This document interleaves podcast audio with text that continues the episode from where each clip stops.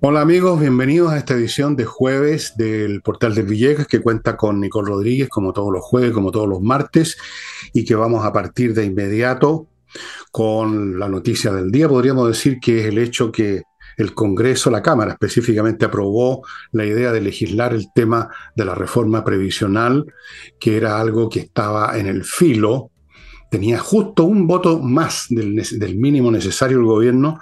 No sé con qué votación final terminó, seguramente Nicole nos va a contar.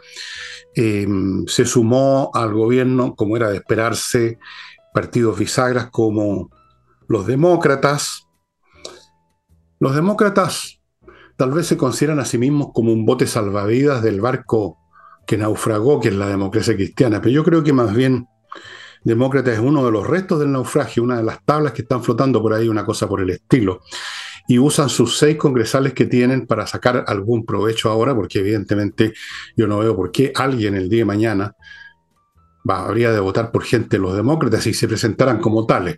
Probablemente el día de mañana se van a presentar en otra lista porque en sí mismos no tienen peso ninguno y simplemente se han sumado, se suman, se van sumando con algunos con algunas quejitas previas, pero nada más. En fin, Nicole, cuéntanos ah, sí, Vamos analizando lo, que pasó porque, claro, es la noticia y también eh, es parte de un pequeño triunfo para el gobierno, porque eh, algunos proyectan que si llegara a concretarse la reforma de pensiones, no sabemos cómo saldría de el Senado y, y menos de las votaciones en particular que aún faltan, pero pero ya se notó un pequeño triunfo porque avanzó. Y para ellos avanzar independiente al, al resultado final de, de, la reforma ya es una victoria y además porque avanzó con una reforma eh, que si bien la discusión se torna en base a los números, 6, 6 dividido en 3, que fue rechazada la división del 3 a cuentas individuales y 3 a reparto, esa, esa idea al final quedó en cero y se va a volver a reponer en el Senado, pero el punto es que el fondo y el objetivo y la idea matriz de la reforma de pensiones presentada por el gobierno es la reestructuración de la industria y eso es suficientemente revolucionario para que el gobierno Gabriel Boric, si lo aprueba, independiente a los puntos que vayan a reparto directamente o a una cuenta individual, que ojo, no va a ir directamente a una cuenta individual de todas maneras, es suficientemente revolucionario em, y terminaría con no más AFP, que es parte de la gente que trabaja en el gobierno también.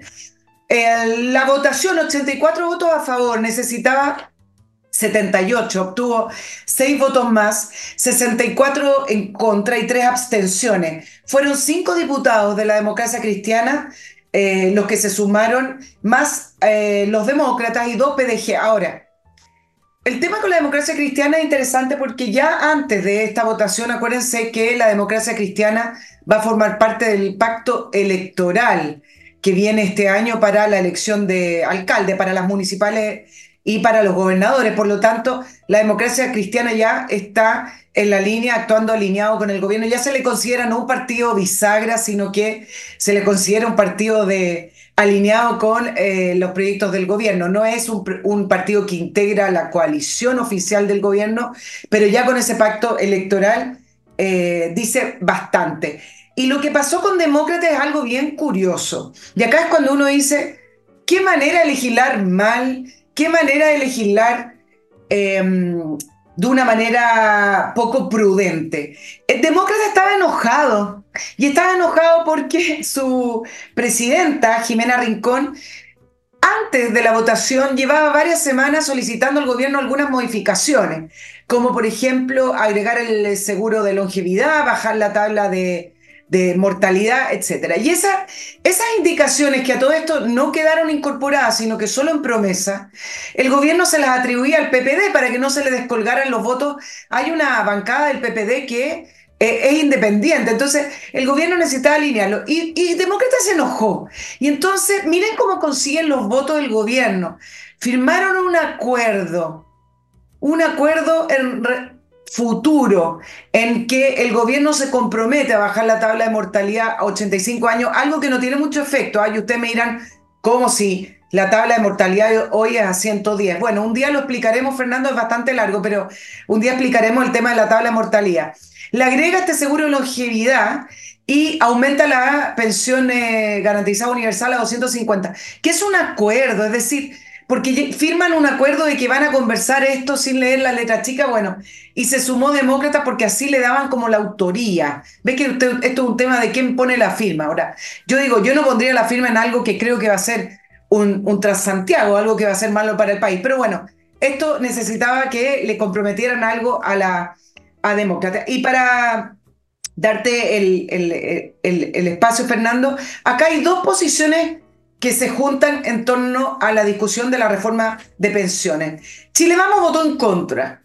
Chile Vamos alineó junto al Partido Republicano, que no pertenece a Chile Vamos, y votaron en contra. Y está todo el resto, no del oficialismo, sino que estos partidos que hemos estado conversando, que votaron a favor de la idea de legislar. Entonces acá hay dos posturas. Está la postura de la política del diálogo, de la política de acordar, por lo tanto decirle no a la idea de legislar es no avanzar en nada, es decirle no a la política. Y eh, está acá en esta postura la idea de que en la discusión parlamentaria se puede llegar a un acuerdo, arreglar y tratar de tener una mejor reforma. Y luego está la postura de no se puede dialogar sobre un proyecto que es dañino, equivocado y en el fondo decir que no se puede dialogar sobre ciertas bases que ya están instaladas. Es decir, conversar sobre qué? Conversar sobre este proyecto, un punto más, un punto menos, a reparto, a menos reparto. Es decir, hay veces que uno puede decir, en el camino se puede conversar, en el camino se puede arreglar y votar y ahí hablamos con el gobierno. Y hay veces que no, cuando estructuralmente esto no tiene vuelta atrás. Bueno, Chile Vamos decidió la segunda postura. Esto no se puede conversar porque para conversar solamente se puede conversar sobre las piezas que está planteando el gobierno. Y está la postura de demócratas. Tienen un diputado que es amarillo. El Partido de la Gente, el PDG, que prácticamente está, está disuelto, y algunos otros independientes que consideran que en el camino se puede dialogar y arreglar. Son dos posturas políticas. Primó la de que supuestamente se puede arreglar una reforma. Lo que podemos plantear acá es que se pueden conversar muchas cosas, pero hay cosas que no van a cambiar y es que la reestructuración de la industria va sí o sí en esta reforma si, es que se llegara a aprobar.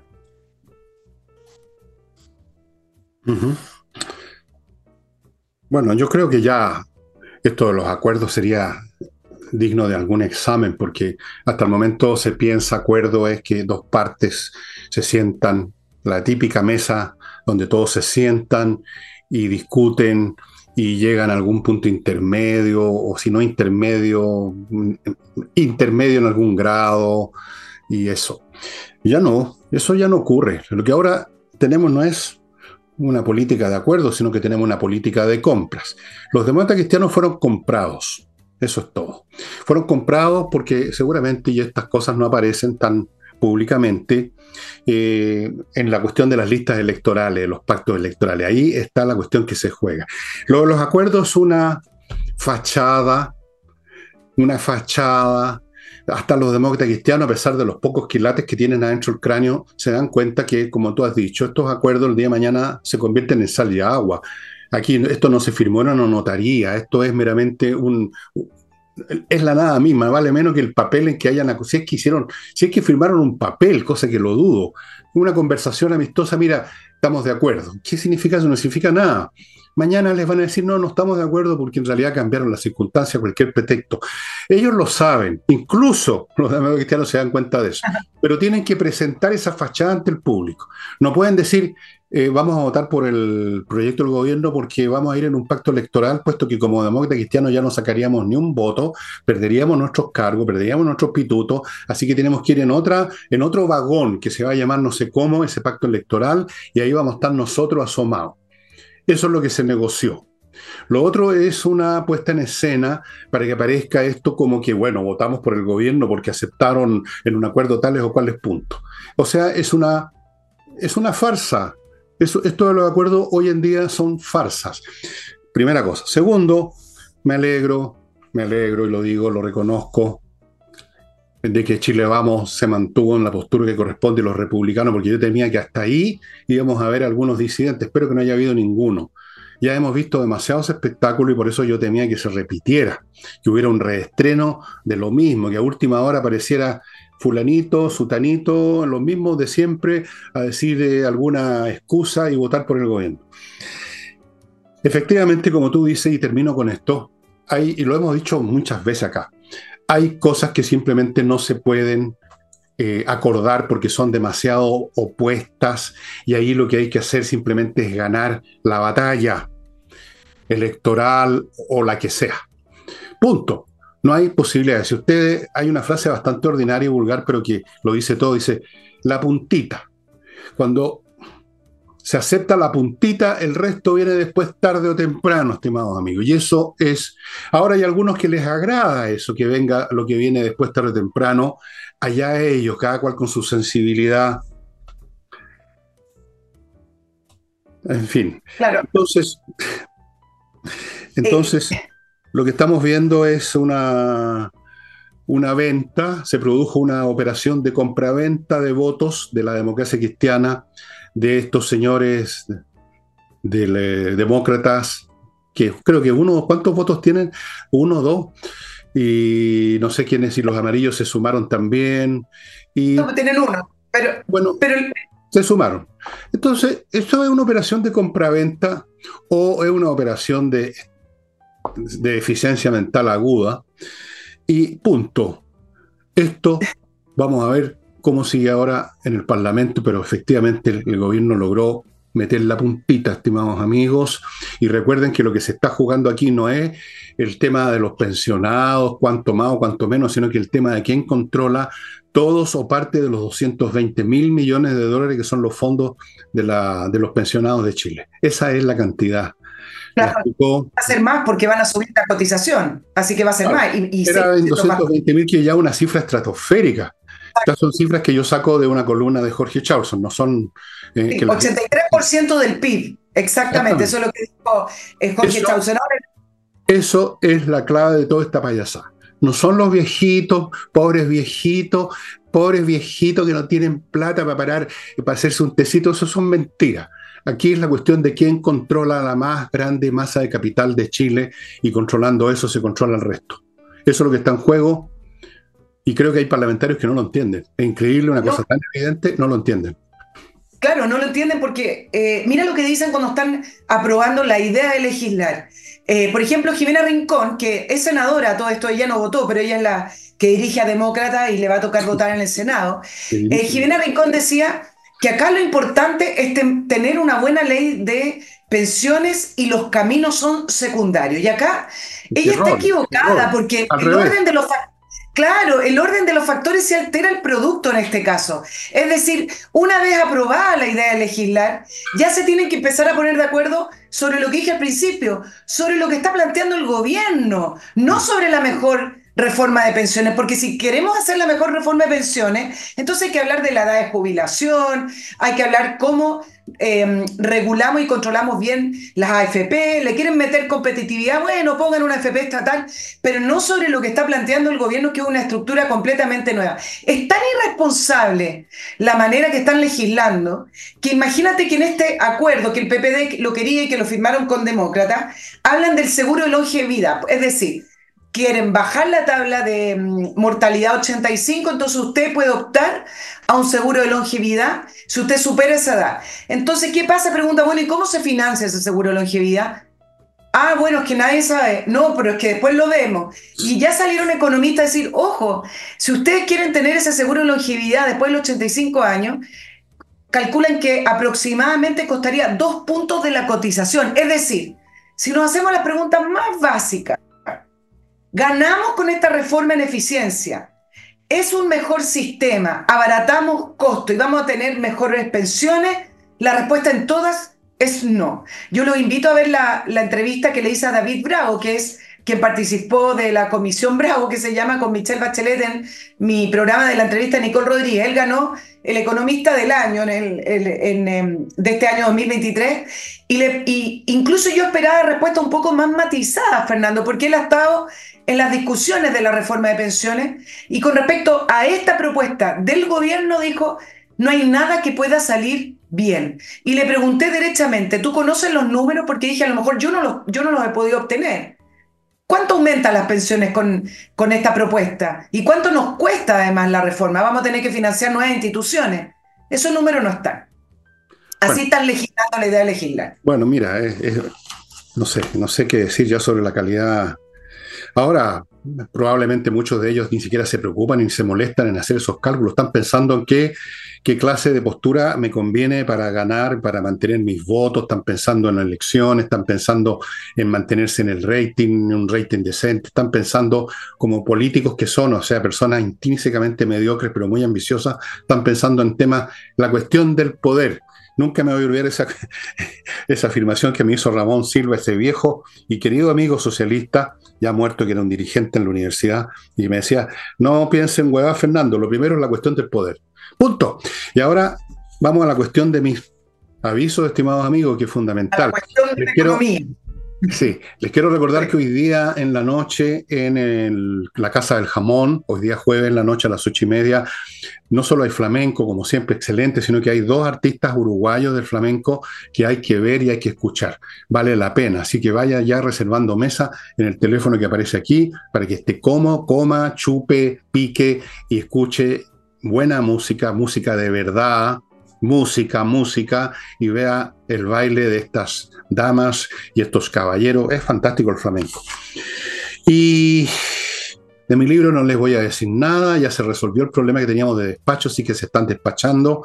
Ahí está detrás mío, creo, hay un libro que puso una de mis hijas para que se vea allá atrás. Yo no soy yo el que los pone, ¿ah? yo soy aquí una marioneta, hermano de mis hijas. ¿Y qué más? Auto Wolf. Si usted quiere tener un auto con una carrocería impecable que lo pueda vender bien, si lo quiere vender, todas las cosas entran por la vista, recuerden.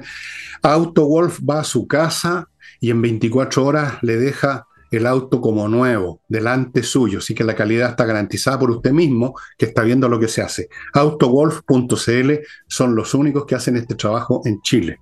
Continúo con Torch, esta empresa que trae linternas absolutamente únicas. Ahora les voy a mostrar otro modelo, súper livianito, miren, delgadito, se puede poner en el bolsillo la camisa, bueno, aquí no tengo camisa, eh, se carga por acá atrás, como ustedes ven, una unidad USB, y la potencia que tiene es salvaje. Para hacer una cosa tan chica como esta, créanme que ilumina muchísimo.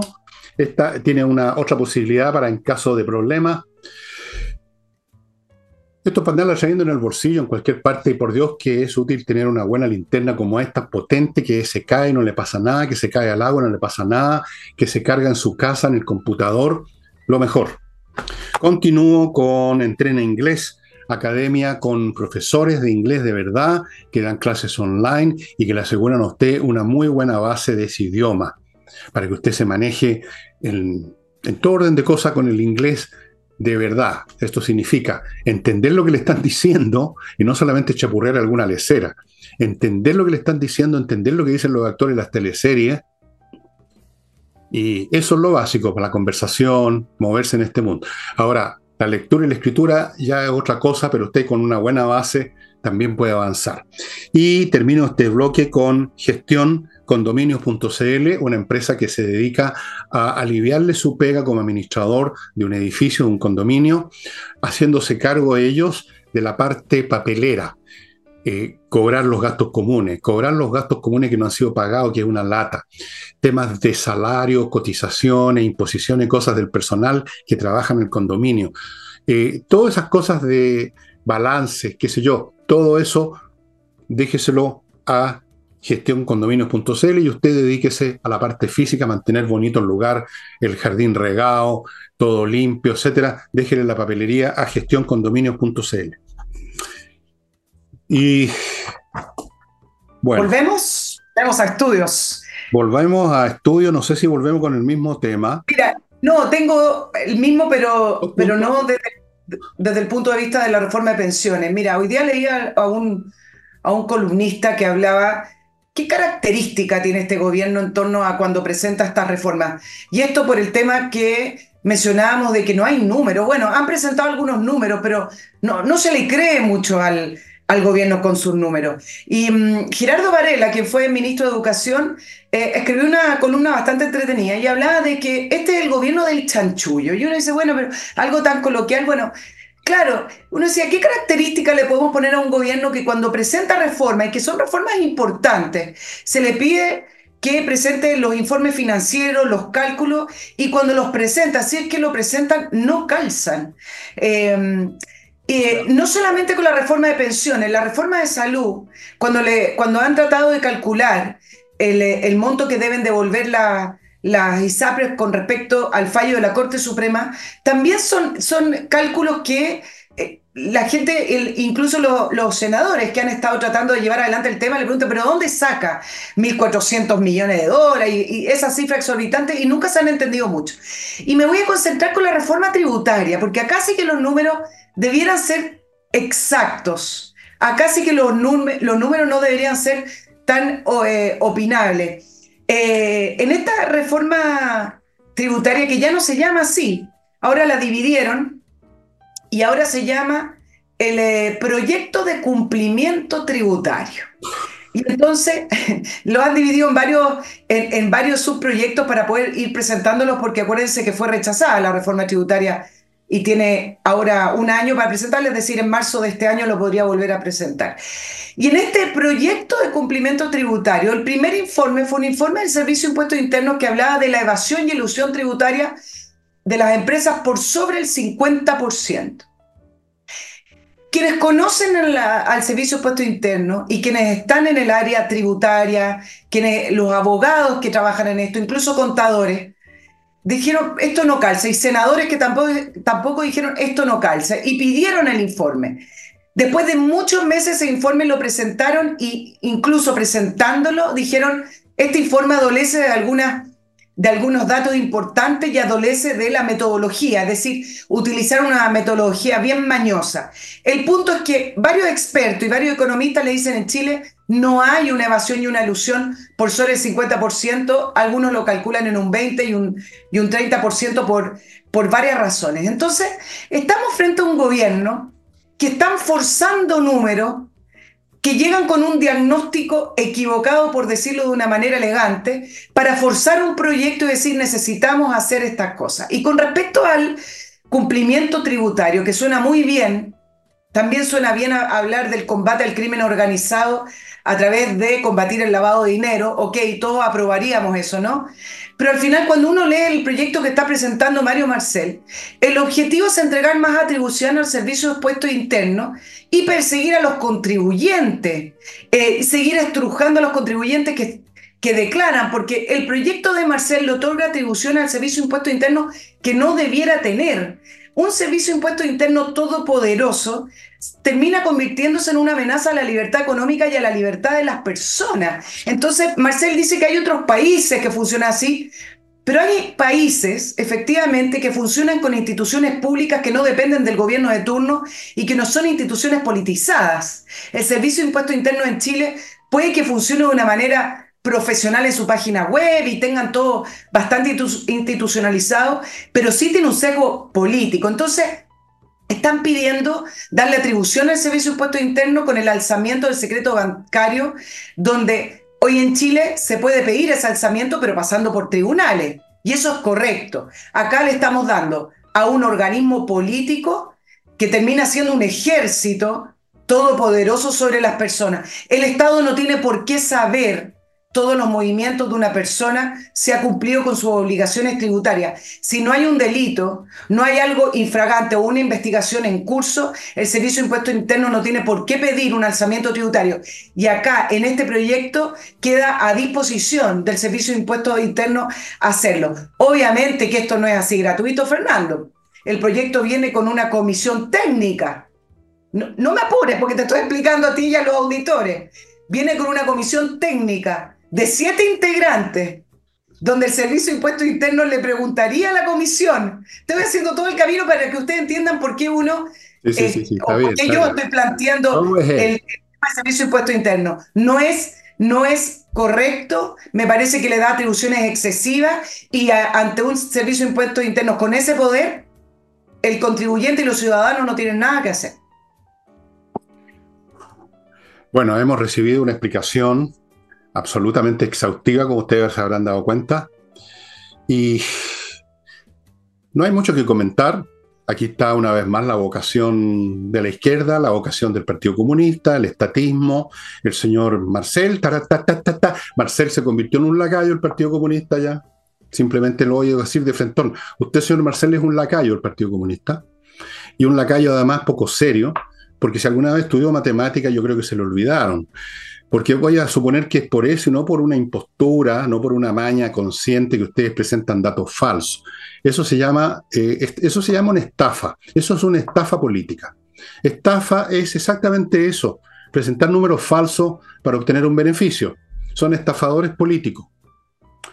La otra alternativa es que son completamente deficitarios intelectualmente, que lo son, pero no a tal grado. Así que yo supongo que aquí hay una estafa. Lo que tú dijiste al principio, el chanchullo. El que comete un chanchullo sabe que está cometiendo un chanchullo, pero le importa un huevo porque tiene un, fin. Y en este caso, lo favorece a ellos el creer que ese fin es tan grandioso y tan maravilloso que cualquier cochinada, cualquier impostura, cualquier chanchullo vale porque el fin es esplendoroso. Es la construcción del socialismo, la construcción del Estado, ¿cómo lo llamaban? El Estado de bienestar por Dios que estamos en medio de un estado de bienestar, ¿ah? estamos en un estado de bienestar maravilloso. La gente se muere esperando atención médica, las balas vuelan por todos lados, aparecen cadáveres por todas partes, en los ríos, en los bosques, en los caminos. Estado de bienestar, pues. El estado de bienestar de estos, de estos punto, punto, punto, punto, punto, punto. Que para hacer un pequeño paréntesis, para que no nos hostigue esta cuestión, porque francamente, donde uno mete la mano, ustedes ven que Nicole es muy acuciosa y va a los datos concretos, y lo que saca eh, con la palita es excrementos, pues, si eso es lo que es. Entonces, para por un momento salir de eso, vámonos a ver lo que está pasando en Estados Unidos, amigo, con Trump muy interesante lo que está pasando en la política norteamericana. Ustedes saben que han querido defenestrar a Trump, tienen como 40 cargos contra él, lo quieren hacer pedazo, lo quieren hacer pedazo, no quieren que pueda presentarse como candidato a la presidencia de Estados Unidos. Hay uno o dos estados que han dicho que no puede ir en un patrón electoral. Y resulta que ha ido ganando todos los caucus, o sea, todas las primarias. Primero en Iowa, arrasó, Luego de New Hampshire, donde se suponía que podía ganarle la Nikki Haley, ganó Trump de todas maneras, me parece.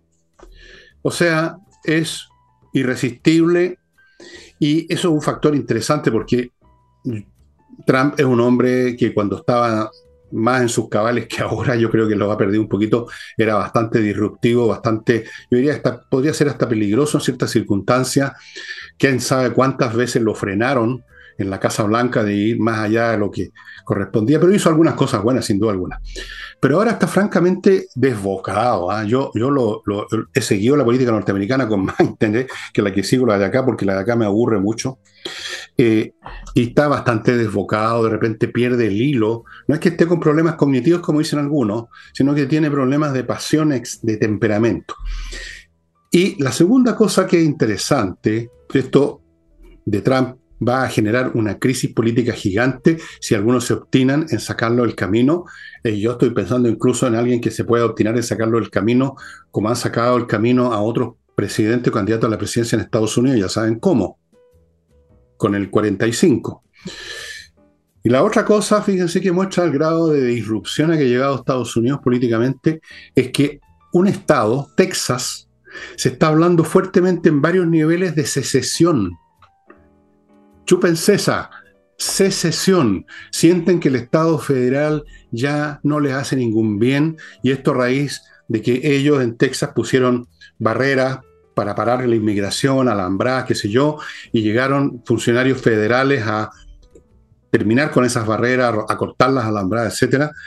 Y entonces en Texas sienten que eh, su compacto político, que los hace miembros de una entidad federal llamada Estados Unidos, Estados unidos, o sea, los estados existen per se, tienen un montón de autonomía, ya no les conviene. Esto se los cuento, parece una anécdota, pero es un signo más de la crisis política inmensa que está viviendo Estados Unidos y que va a agudizarse en los próximos meses a medida que nos acerquemos a la fecha de la elección, que es en noviembre. Oye, te agrego algunas cosas. No sé, el 4 de este año, ¿no? Noviembre de este año, ¿no? 4 de noviembre y ya en, en, julio ya se sabe quién es el candidato del Partido Demócrata y Republicano. Pero te agrego algunos, algunos eh, datos con respecto a lo que hablabas sobre las primarias de republicanos. Lo curioso de todo esto es que Trump prácticamente no se campaña. Es decir, Trump gana por ser Trump. Eh, Nikki Haley, bueno, Ron DeSantis renunció el, domingo a, seguir en, campaña y le dio todo su apoyo a, Trump con una muy mala campaña de Ron DeSantis, que algunos pensaban que podía repuntar y que era el futuro candidato. Eh, es una persona preparada, una persona además que estuvo en el ejército, tiene toda una Em, un, currículum que lo hacía muy viable, pero leyendo esos técnicos que hay en Estados Unidos, que acá no hay, eh, cómo van analizando punto por punto las campañas y cómo tienen que moverse, bastante entre matemático y, diseño muy específico, la campaña Ron DeSantis no prendió porque además fue una campaña confusa. Bueno, terminó renunciando, le da sus votos a Trump y decían que después de la primaria de Nueva Hampshire eh, se iba a definir todo. Es decir, quien ganaba Iowa y esta otra, era muy difícil que después eh, pudiera remontar la segunda candidata, que era Nikki Haley, y así efectivamente fue. Todos hacen debates hasta el minuto, todos tienen temática, pero al final lo curioso es esto, que la campaña de Trump es acerca de Trump. En la primera campaña, cuando salió electo Trump en el año 2016, planteó temas nuevos, planteó temas que iban contra lo que acá podríamos llamar políticamente correcto. Entonces desafió a China, algo que se venía hablando hace mucho tiempo, del peligro del avance de China, no solamente militar, sino que cómo a través de su poder económico estaba sobrepasando a Estados Unidos. Bueno, se plantó sobre China y planteó el tema de China, planteó el tema de los emigrantes, tenía temática. Y cuando uno analiza ahora, la temática de la campaña de Trump es sobre Trump. Entonces uno dice, ¿Cómo es un personaje tan incombustible que a pesar de que todavía tiene procesos judiciales en curso, nada le afecta y sigue en campaña sin siquiera hacer campaña? Es que la campaña se le está haciendo la CNN, la campaña se le están haciendo los que lo llevan a las cortes, que lo acusan de todo, eso le están haciendo la campaña. Yo me acuerdo el año pasado en algún momento mirando CNN, todos los días yo reviso CNN, no es una cadena que me guste mucho, pero reviso como reviso 20 cosas. Y pensé, estos tipos no se dan cuenta que en su odiosidad, en su deseo de destruir a Trump, lo único que hacen es mantenerlo vivo políticamente. Esto me recordó una frase de mi madre que decía que mientras más uno apalea un colchón, más se esponja. Había oído esa frase, es bastante antigua. Mientras más le pegáis un colchón, más esponja. Mientras más le pegan a Trump, más crece. Y efectivamente ya el tema no es ninguna ninguna agenda política específica, vamos a hacer esto o lo otro. En todo caso, se supone, se supone cuál es la agenda de Trump, por ejemplo, con los inmigrantes, terminar, incluso habla de expulsar inmigrantes que están ya en Estados Unidos. Se sabe cuál es su agenda con, con la OTAN, se sabe, más o menos se sabe, pero efectivamente el protagonismo no tiene el mismo que se convirtió, fue convertido en un mártir político, y los mártires políticos les va muy bien. Voy a recordar un caso que no tiene mucho que ver con Trump, pero Hitler a Hitler lo encarcelaron. Hubo un juicio por una especie de levantamiento de opereta, donde murieron algunas personas, pero fue un levantamiento que intentó, si no me equivoco, en Múnich. Tuvo preso un año, dos años. Ahí escribió su famoso Mein Kampf, Mi lucha. Y ahí se, ahí se, ahí se consolidó la carrera de un hombre que hasta el momento todavía era visto como un enfermo mental, un, tipo delirante, un un chiflado político. Ahora, a mí no me hace ninguna gracia que llegue a ser presidente Trump porque creo que el hombre está realmente eh, fuera de sí. Es un hombre con un temperamento, como bueno, muchos pelirrojos, un temperamento feroz que se lo han ido acicateando más y más. Y, pero ese es el problema de Estados Unidos. Por el otro lado tenemos a un un anciano con problemas cognitivos severos que ya no. Mírenlo como camina, ahí basta con mirarlo como. Camina como los viejitos, así como que, a punto de caerse, se le olvida dónde está, de repente no sabe lo que está diciendo. Eso es una manifestación de. Una manifestación de desastre político monumental cuando no hay gente. Es un poco lo que vivimos acá, entre paréntesis, en Chile en una escala distinta. No hay gente ni en la izquierda, ni en la oposición, ni en ninguna parte, son todas unas calamidades. Y ahora, amigos, antes de continuar con Nicole, les voy a recordar algunas cositas más, todas de utilidad, y ojo con la primera que les voy a mencionar porque está Hoy día me enteré, me enteré que el producto se está yendo muy rápido. Miclimo.com está ofreciendo algo único. Dos equipos, dos equipos, cada uno de ellos muy potente. Yo tengo uno de ellos y son fantásticos. Dos más la instalación, todo eso por 950 lucas. Hasta agotar stock y el stock no es infinito, se está ya yendo muy rápido. Así que si usted está interesado en esta oportunidad única, rápidamente llame a los teléfonos, póngase en contacto con miclimo.com. Continúo con Kame ERP, un software para la para el manejo, para la gestión de una empresa de cualquier tamaño, de cualquier porte, de cualquier rubro, lo hace todo. Esto es una inteligencia artificial y usted sabe cómo se han desarrollado últimamente. Se hace cargo de todo, no se olvida de nada, mantiene a su empresa funcionando tiki-taka en los aspectos contables, financieros, control de stock, eh, coordinación con impuestos internos, todo, todo, todo, todo. KM ERP. Sigo con KM Millas. Esto es para ir a vender las millas que usted tiene acumuladas por sus vuelos. Hay aquí personas que vuelan bastante y acumulan millas, pero las millas de repente desaparecen. Entonces, ¿En serio? No sabía, no sabía las voy a vender, me voy a hacer millonario. Pero sí, sí, en cualquier momento tú vas y dices, oye, yo tengo como 20 mil millas, voy a ir de viaje no sé dónde, y vas a la empresa y te dices, ¿cuáles millas? Te dices, si ya se fueron cero. Así que vaya a kmmillas.cl y conviértalas en plata. Nicole, tome nota, kmmillas.cl. Y termino este bloque con los abogados del buffet Salina y que usted ubica en salinayojedas.cl, especialistas en temas civiles, que son la inmensa mayoría.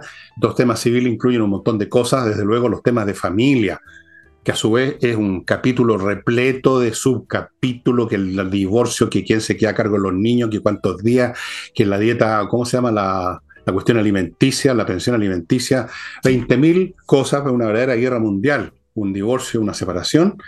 Ellos están en eso también y en todos los temas civiles. Salinas y Ojeda son expertos, muy buena tasa de éxito, no se pongan en manos de cualquier abogado. Volvemos con Nicole. Oye, hay un tema súper interesante porque eh, nos va a llevar a China, pero voy a partir con Chile. ¿ah?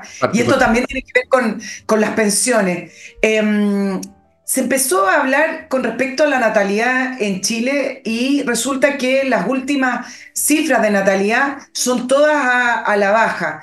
Em, hubo 15.446 nacimientos menos. Tenemos una tasa de natalidad de 1.3 hijos lo óptimo para que una eh, población no tenga envejecimiento excesivo es 2.1. Llevamos mucho tiempo con esa tasa de, natalidad. Tú sabes que, eh, en punto aparte, son la población migrante en el norte que aportó una tasa de natalidad mucho más alta que el resto de las regiones eh, por ejemplo, en el caso de Tarapacá y Arica, 50% sobre el porcentaje nacional, más de mil nacimientos cada 100 habitantes. Pero eso tampoco nos cambia la tendencia a que nuestra población está envejeciendo. Eh, y esto es lo que uno dice, bueno, ¿cómo es que están discutiendo una reforma de pensiones con un sistema de reparto importante? Cuando la población está envejeciendo, es decir, ese sistema de reparto no, no va a tener sustento. Entonces, los expertos llevan harto tiempo, los expertos me refiero a los que miden la, esta, esta cifra, dicen, hay que tomar medidas, no es una cifra muerta, no es una cifra, un dato, simplemente un dato para tener en consideración. Eso implica políticas públicas. Entonces, por ejemplo, le voy a dar una, en España, que tienen el mismo problema, Europa tiene el mismo problema, hay incentivos tributarios. Es decir, no es lo mismo un adulto que es soltero a un adulto que tiene una carga familiar importante con hijos. Entonces, le, entregan incentivos tributarios a esa familia eh, con hijos a través de distintas regalías. La edad de jubilación, algo que nunca se ha hablado en esta reforma, que es lo más importante. Hoy en día una persona de 60 o 65 años, tremendamente joven, y la edad de jubilación por lo menos en 10 años más. Pero ¿por qué te dije? ¿Incluye a los, 24 ¿Ah? años los tremendamente jóvenes o no? ¿Estoy incluido ahí? No. Yo creo, yo creo que, acuérdate que los 60 son los nuevos 50, así que eh, estás incluido. Eh, hoy, hoy parece irrisorio que tú vas a financiar la, va a financiar la, una edad pasiva, es decir, sin, sin hacer nada 30 años. La, la medicina hizo alargar la vida, bueno, que la medicina converse con las políticas públicas. Es decir, ¿para qué estamos alargando la vida si le estamos diciendo a esa persona que a los 60 o 65 va a, Se están, tomando medidas para eso acá en Chile con las colas en FONASA. Se está tomando... Ah, verdad. Sí, sí, sí. Lo dicho. Y aquí hay, hay, hay, bastante seriedad en esta materia. Te iba a decir que los incentivos nunca han funcionado. ¿ah? Una vez que se establece esta baja demográfica, eso no tiene remedio. Esto se ve desde la antigüedad. ¿Sabes tú quién fue el primero que se preocupó porque estaba bajando la natalidad y también creó incentivos? No eran tributarios, eran otros incentivos. ¿Sabes quién? Para que veas que es viejo el tema. El emperador Augusto, el primer emperador de Roma, estaba súper preocupado porque bajaba la natalidad. ¿Por qué creen que Europa se llenó de musulmanes? que son la mayoría, la, religión mayoritaria de los inmigrantes por la baja de la natalidad, pues no tenían gente para trabajar, empezaron a, abrir las puertas, esto empezó a ocurrir en los 60 y la cosa fue aumentando. En España no les va a funcionar los estímulos que tú mencionaste, porque las decisiones que llevan a que la gente no quiera tener hijos son mucho más potentes que estos incentivos. Y lo están viviendo también en China ahora, que también están con incentivos, o más que incentivos, ya tratan de dar orden, porque un, un régimen autoritario, un régimen despótico, el del Partido Comunista Chino, tampoco les va a funcionar porque ni siquiera los camaradas del Partido Comunista pueden hacer que las señoras tengan, se acuesten con el marido para tener guagua justo cuando están fértiles. No, pues, no se pueden meter en la cama de las parejas. Entonces, no se puede cambiar eso. Y es un fenómeno universal cuando tú pasas cierto umbral de cierta prosperidad o ciertas eh, esperanzas que se te abren de mejorar tu vida personal, el hijo empieza a transformarse de ser una bendición o incluso una, una, ventaja económica, como ocurría con la gente muy pobre en el campo, un trabajador más para, digamos, para trabajar, se empieza a convertir en una carga, porque hay que alimentar, educar, etc. Eso no lo cambian los, los estímulos estatales, fíjate. Yo por eso te planteé el tema de China, súper interesante el tema de China, porque ahí el tema de la natalidad es un tema público, no es, no es como acá que salen estadísticas y queda ahí, queda como, uh, estamos envejeciendo. En, em, en, Chile, en China es un tema público porque la población es parte del poder de China, la cantidad poblacional.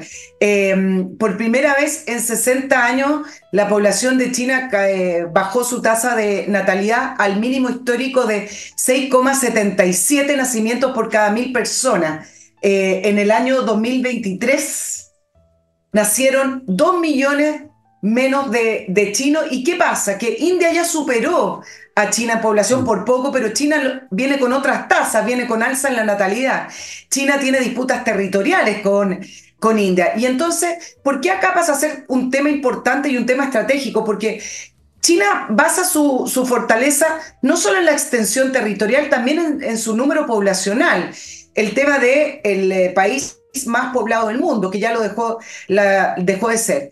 Y viene, viene efectivamente estableciendo políticas públicas que hoy las llaman eh, muy soft, porque no han dado ningún tipo de, resultado. Eh, le echan la culpa al tema de la famosa política del, hijo único que produjo preferencias también en una época por eh, los niños. Entonces habían abortos selectivos para poder tener mujeres y hoy tiene una población donde la, hay una mayoría de hombres y no, y no de mujeres, es decir, tiene un desequilibrio de género, pero no es lo más importante, lo más importante es que efectivamente las mujeres en China no quieren tener hijos, prefieren trabajar y desarrollarse de una manera personal. ¿Cuál es el punto viniendo de una dictadura, Fernando? Este tema se, habló en el pleno del eh, Partido Comunista Chino. Vienen hace muchos años, desde el 2016, que vienen estableciendo políticas públicas para poder estimular y para poder hacer crecer la población, eh, no solamente eliminando la, la, política del hijo único de una manera formal, ya prácticamente no, no se estaba ejerciendo eso, exenciones tributarias, atenciones médicas maternales gratuitas, etcétera, y nada de eso lo ha revertido. Entonces, en el último partido, en el último pleno congreso del Partido Comunista Chino, eh, Xi Jinping advirtió que se va a seguir una estrategia eh, nacional proactiva porque necesitamos mano de obra en este país, necesitamos la fortaleza de su población.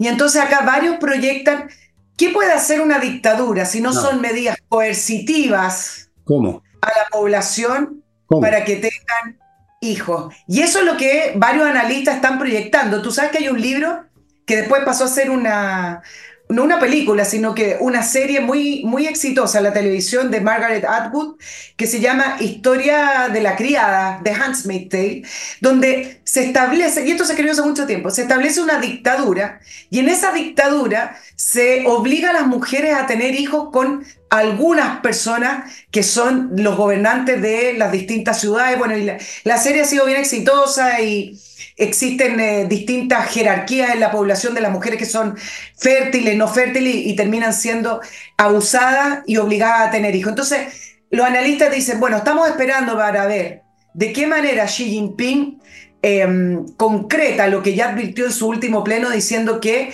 este es un tema de seguridad nacional, de desarrollo nacional y que se van a tomar carta en el asunto. No van a poder hacer nada. Van a hacer quizá, y eso tampoco les sirve, lo que hicieron los nazis. Los nazis crearon unos verdaderos criaderos de nazis. Juntaban a lo que ellos consideraban el alemán ario perfecto, que es un tipo más o menos como yo, perdona, blanco, de ojos claros, alto, etc. Y buscaban mujeres que también tuvieran el modelo ario perfecto, blancas, etcétera, etcétera, etcétera, y los obligaban a tener sexo o los incentivaban, no sé cómo sería la, cosa, para tener, eh, para fabricar hijos. Por supuesto que eso, eso no, está, no es posible porque es un tema con los números. Usted no puede tener un criadero para criar, en el caso de China, 4 o 5 millones de, no sé, pues es algo que la fabriquen en laboratorio los chinos ahora, que quizás no sea tan difícil porque ya son bastante automatizados. Los chinos uno los ve cómo se conducen, parecen verdaderamente parte de un mecanismo. Tan sonado. Ese, ese tema de la población nunca se ha podido resolver en ninguna parte. Lo que sí voy a resolver para ustedes, amigos, es algunos consejos que les van a servir, por ejemplo, para resolver el tema del transporte desde Estados Unidos a, Chile para su empresa. Y hay una empresa que se llama Fastmark, que usted ubica en fastmark.cl, que es una empresa chilena de transporte internacional que le trae por barco, por avión o como sea la carga que se necesita a su empresa y también atiende a particulares, tiene el servicio courier que se llama cualquier compra que usted haga en Estados Unidos, por pequeño que sea, un reloj, una cosa así, igual se lo van a traer. Ese es Fastmark. Seguimos con Patricia Stoker, un grupo de profesionales a cargo de conservar su marca comercial. Si usted creó una empresa, le puso un nombre fantasía, como por ejemplo el Villega, que es el caso de la mía, pero no ha registrado la marca, en cualquier momento aparece un fresco a decir que la ha inscribido primero y que usted tiene que darle la mitad de las acciones, poco menos. Evites ese problema con patriciastocker.com. Continúo con Compre Oro. ¿Para qué Compre Oro? Para comprar oro, por supuesto, compreoro.com. Pero además tienen plata en en su sustancia misma, voy a decirlo así complicado, en su sustancia intrínseca, oro y plata en lingotes, en moneda, o sea, el valor mismo, no un representante del valor, no un título de la bolsa, no un billete, no un cheque, el valor en tanto que tal, oro y plata. ¿Qué mejor salvaguarda para si quiere una parte de sus recursos, de la plata que usted tenga, tener este resguardo que nunca va a perder valor? Y termino este bloque con otro bufete de abogados, pero muy distinto al anterior que les mencioné, porque estos son penalistas. Estos se dedican exclusivamente a temas penales, que son los, aquellos que tienen que ver con el Código Penal, que aquellos que tienen que ver con que si usted es condenado, si usted pierde, usted va a parar con sus huesos a la cárcel. O alguna pena de, de, de aflicción física, digamos, pesada, como mínimo, no se puede mover de su casa, qué sé yo. El Código Penal es cosa seria. González y compañía son abogados penalistas, se dedican a eso y son los mejores. Punto. Nos vamos a otro tema, ¿sí? Sí. O nos vamos para la Vamos, vamos, con otro tema que. Dele nomás, échele para, adelante, compañera. para adelante, seguimos, seguimos acá en, la cruzada. Bueno, eh, déjame plantearte un tema que, es pequeño, pero que causó polémica y harta discusión por una tarifa de sobreconsumo que quiere impulsar el gobierno junto al Ministerio de Obras Públicas, en realidad la Superintendencia de Servicios Sanitarios, em, que se llamaría tarifa cambio climático. Entonces, aquí vemos una vez más me refiero al sobreconsumo de agua. Aquí vemos una vez más cómo el famoso tema del cambio climático sirve para objetivos políticos, como por ejemplo para subir los impuestos o subir las tarifas, en este caso eh, del agua. En verano, todos nosotros ya se paga una tarifa más elevada que es de sobreconsumo de verano y, eso significa que usted paga más independiente a lo que consuma. Usted paga más en verano que eh, en, en invierno y esto sería un alza adicional para todos los domicilios porque esto tiene que ver con el agua domiciliaria. Entonces, por lo tanto, la tarifa sería más cara todo el año. Pero además, quiero plantear acá otra cosa, que ¿por qué vamos a estar nosotros pagando la ineficiencia? El año 2023, ustedes lo van a recordar, fue uno de los años con más lluvias en 15 años, con un superávit sobre el 100%. Em, los titulares eran uno de los más lluviosos de este siglo. Bueno, este siglo no ha avanzado tanto, pero el punto es que no llovía hace 15 años como llovió el año 2023. Y algunos dirán, bueno, pero eso no es suficiente. Perfecto, pero no hay ninguna política para construir embalses. Entonces, Chile tiene agua, el sur de Chile tiene agua y resulta que perdemos el agua que tenemos porque no hay ninguna política para construir embalses. Tú sabes que el presidente Frey, que hoy está al mando de la, presidencia, en realidad del, del Consejo de Políticas de Infraestructura, dijo que el 90% del agua que cayó ese año 2023, el año recién pasado, se perdió y se fue al mar porque no estamos almacenando el agua que cae. Hay varios proyectos de embalse, termino luego, eh, para agua potable, eh, tamparados, riego, para las distintas industrias, hay proyectos de embalse para eh, energía, y resulta que les voy a contar los tiempos. Solo en permisos un proyecto de embalse demora 13 años, dijeron desde la Sociedad Nacional de Agricultura. Y luego, si es que te lo aprueban, la construcción demora 12 años y hay 26 en espera. ¿Y qué es lo que dijo la ministra de Obras Públicas en esta misma reunión? Sí, sí, tenemos una política de embalse que, que la estamos sacando adelante. Uno está a la espera de una aprobación y el otro lo van a licitar. Esa es la política de embalse, por lo tanto, no me vengan con el cambio climático para subir tarifas, para aumentar impuestos, porque estamos al final financiando ineficiencia, ineptitud, inmovilidad o llámelo como quiera. Bueno, yo voy a llamarlo imbecilidad porque voy a, se me acabo de recordar, no sé por qué, por pura casualidad, que cuando en algún momento se le consultó sobre este tema al presidente de la República, dijo, ¿y para qué vamos a construir más embalses si no, casi no llueve? Ah, bueno, tiene lógica. Aló, aló, aló, ¿qué clase de raciocinio es ese? O sea, no es precisamente cuando cae poca agua que se necesita, ojalá, conservar toda la que cae. Si lloviera todos los días, aquí no tendríamos necesidad de ni un embalse, por supuesto. En Inglaterra no hay embalses, creo. Hay, una, hay otra cosa que no son embalses. Bueno, bueno, por la geografía también de esa isla.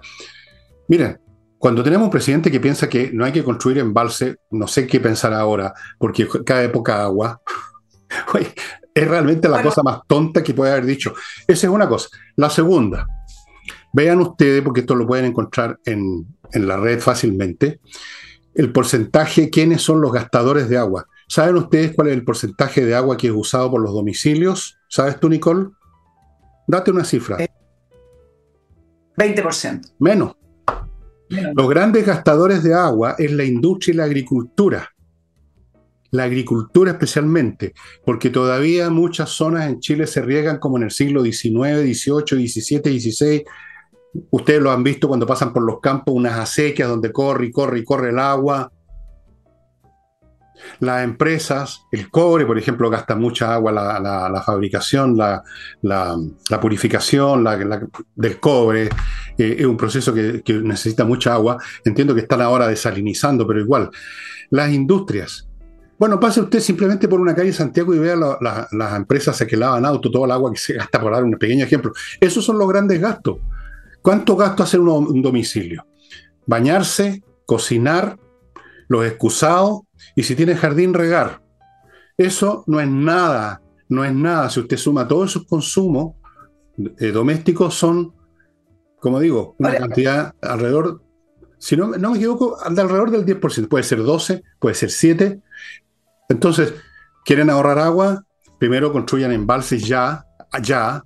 Segundo, cambien los sistemas de riego en grandes partes del país donde se gasta el agua, pero como loco. Creen más sistemas para que los ríos no, no, tienen las aguas de vuelta, sino que vayan creando distintos que se llaman pozos de profundidad. Hay muchas cosas técnicas, pero es mucho más fácil castigar a los privados y sacarles plata, por supuesto. Claro, y no hacen nada.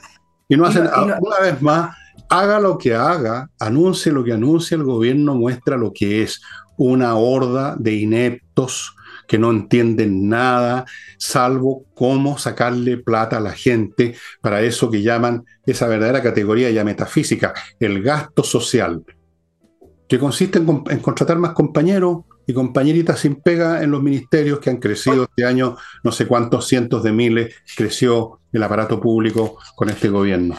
Amigos, antes, ah. perdón, un poquitito, son tres cositas nomás que me van quedando.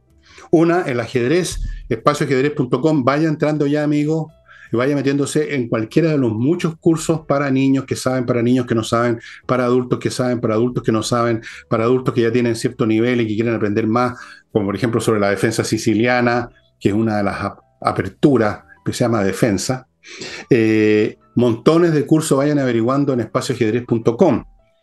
Segundo, Remodeling, la empresa con puros profesionales para remodelar su casa como la gente, como debe ser, con profesionales que saben pintar, saben arreglar o cambiar los suelos, saben arreglar o cambiar los muebles de cocina y saben hacer cambios internos más importantes porque tienen arquitectos. Sigo con Hey, un corredor inmobiliario que tiene métodos francamente espectaculares que le permiten seguir vendiendo en momentos que muchos corredores no venden nada se están batiendo muchos de ellos con los puros arriendos, no, no son, pueden vender. Ángel Hey vende. Y termino recordándoles, amigos míos, este ofertón que no se va a repetir y que se va a acabar pronto de miclimo.com. Dos equipos, no uno, dos equipos más la instalación, las tres cosas por 950 lucas. Le va a cambiar la vida como me la cambió a mí. Y yo no tengo, no paso ni calor ni frío en mi casa estoy en la temperatura que se me da la real gana, con el aire filtrado. Yo, para mí eso es fundamental porque soy alérgico a todo, sobre todo a la gente. eh, amigos, miclimo.com, repito, dos equipos más la instalación por 950 lucas. Ya señora, póngale punto final al programa usted. Punto final con un datito, que en este, en, este proyecto, no es un proyecto, sino que la idea de subir las tarifas también estén involucrados las la sanitaria, y en este caso Aguas Andinas, por ejemplo, algunos decían, ¿cómo es que también ellos son los que están eh, apoyando que se implemente, son parte del proyecto de implementar esta tarifa a cambio climático, cuando ellos mismos reconocen que un 20 un 30% pierden agua entre un 20 y un 30% por eh, vertimiento, es decir, porque no han hecho además las... La mantención. las mantenciones que corresponden. Entonces, es decir, es re fácil. Bueno, cobremos más mientras ellos mismos están reconociendo que pierden el 30%. Y con respecto a los embalses, Fernando, algunos dicen, bueno, hay, gente para todo, que son, están en contra de los embalses, están en contra de esto porque los embalses grandes al final eh, terminan afectando el medio ambiente. El punto no tiene que ver solo con los embalses, el punto tiene que ver con que hoy en día el mundo ofrece una serie de alternativas para países para tener agua. Hay países que son un desierto como Israel y que, tiene, y que no tiene problemas de agua. Hay países como Dubái que son un, desierto y que no tiene problemas de agua. Por ejemplo, está el uso de las aguas nieves. Tú sabes que cada, vez hay menos nieve, ok, pero hay zonas de Chile que tienen muchísima nieve. Y en Chile no se utiliza lo que, esa nieve que se va derritiendo o que se va perdiendo y hay un sistema para poder integrarla a las aguas potables. ¿Qué pasa con el agua de los ríos que tú mencionabas o eh, con respecto al mar? Bueno, agua hay. No hablemos del cambio climático para no hacer nada y decir cobrémosle más a las personas. Con eso, con eso termino. Bueno, sí, porque lo más fácil es cobrar. Es simplemente apretar un botón y te sube la cuenta, en vez de hacer todas estas cosas que requieren inteligencia que aquí no hay en este gobierno. Imagínate eso de que ¿para qué vamos a hacer embalses si no cae agua? Eso yo lo encontré digno de Ripley. O sea, nunca había escuchado una estupidez más grande que esa. no, no, no. Bastaba no, escuchar eso para, para saber de qué nivel estábamos hablando, ¿no? Pero claro, Bastaba eso. Pero es que, mira, El movimiento se prueba andando y la tontería también. Se prueba, la tontería se prueba hablando y el movimiento se prueba andando. Amigos, amigas, hemos llegado al final del programa. Em, del, tema, lo que está pasando ahora en este proceso que yo anuncié que iba a ser un proceso de guerra este año, ya vean cómo están creciendo. Mañana les voy a contar más en qué está ahora el tema Rusia-Ucrania, que ha pasado a otra etapa más brutal que nunca. Los rusos se han demostrado, parece ser, que no han, dejado de ser las hordas salvajes de la época de la invasión del Imperio Romano. Y luego tenemos otros que también son unos salvajes en Medio Oriente, y no son los malos de la película de ahora, sino son los que empezaron esta cuestión de una manera brutal. No sé si viste que el AMA reconoció un poco que se les había, parece que habían habido algunos errores por ahí, que es una manera de decir, realmente dejamos la crema, bueno, dejamos la crema y ahora estamos pagando y están pagando los civiles también, que ahora lloran y gritan y ululan, pero que en su momento también gritaron y ulularon apoyando los atentados de Hamas. Estas cosas se pagan por todos lados siempre. El pueblo alemán pagó haber apoyado a Hitler, pagaron todos. Eso nomás les digo. Esta cuestión no es una, operación, una guerra, no es una operación de neurocirugía. Mañana voy a hablar más de este tema, que yo sé que es desagradable y que, me gana más enemigos, pero lo voy a tocar porque no puedo resistir decir las cosas tal como las veo.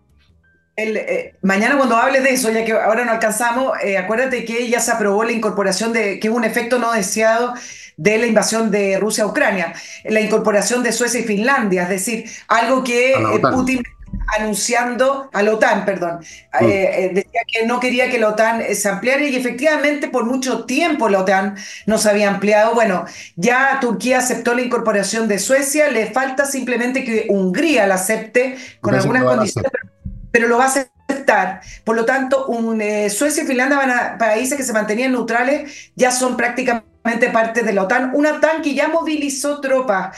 ¿Se acuerdan em, con esta alianza por el eh, progreso, no por el progreso, por la prosperidad que está eh, liderada por Estados Unidos, Inglaterra, Canadá, Japón, que están custodiando la ruta del eh, Mar Rojo? Bueno, la Unión Europea no se había movilizado y decía que lo iban a ver. Algunos empezaron a decir, Europa nunca entiende las lecciones de la historia porque es ahora empezaron a presionar.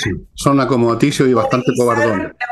Movilizó la Unión Europea, que no tiene un ejército, pero movilizaron tropas y ahora la OTAN también. Por lo tanto, ahí tienes harto material para hablar de cómo se está calentando la zona y son tiempos, son tiempos de conflicto. Como les he dicho muchas veces, hasta los conejos timoratos, si tú los arrincones, te muestran los dientes.